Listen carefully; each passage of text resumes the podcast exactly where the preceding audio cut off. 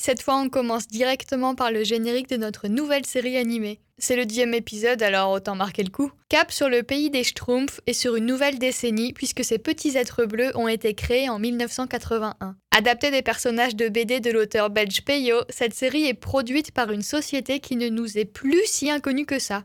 On se retrouve tout de suite pour en savoir plus.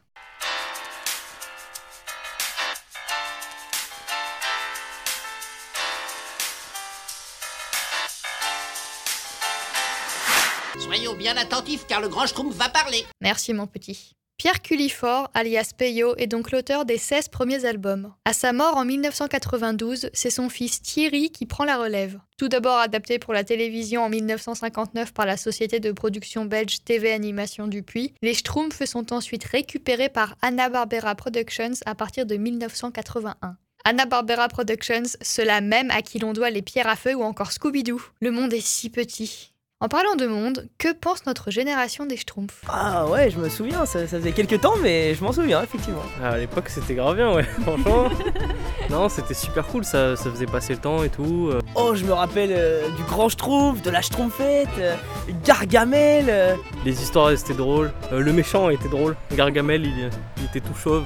Son chat aussi, c'était drôle. Ah ouais, c'était fantastique, je me souviens, c'était une belle époque. Une comparaison entre les dessins animés de l'époque et ceux d'aujourd'hui? La réponse ne se fait pas attendre du tout. Oh bah alors là, J'aime pas trop ceux d'aujourd'hui à chaque fois que je zappe dessus. c'est vrai que ça vaut pas euh, du coup euh, les, les- nos- nos grands Schtroumpfs et notre Schtroumpfette. Hein. Les graphismes sont trop bizarres. Ils essaient de trop humaniser ou trop rendre réaliste des dessins animés, c'est bizarre. C'est sûr que euh, ça a rien à voir.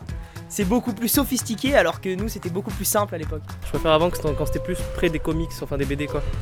Les Schtroumpfs sont devenus de véritables icônes de la pop culture. Dès 1984, des parcs de loisirs américains intègrent par exemple l'univers des Schtroumpfs en proposant des attractions qui mettent en vedette ces personnages et leur village de champignons. Les Schtroumpfs sont aussi le sujet d'autres produits dérivés comme les célèbres bonbons Haribo ou encore les petits chamallows de la même marque. Naturellement, le succès de la série est tel que les studios d'animation n'ont pu résister à l'envie d'adapter une nouvelle fois les aventures de ces minuscules personnages. Les Schtroumpfs se sont donc retrouvés sur grand écran. Ouais, et je l'ai regardé, il est très bien. Quelle que soit l'adaptation, les Schtroumpfs sont toujours reprises avec Gargamel et son chat Azrael, les deux antagonistes. Aussi, il ne vous aura pas échappé que les Schtroumpfs communiquent avec un langage bien à eux.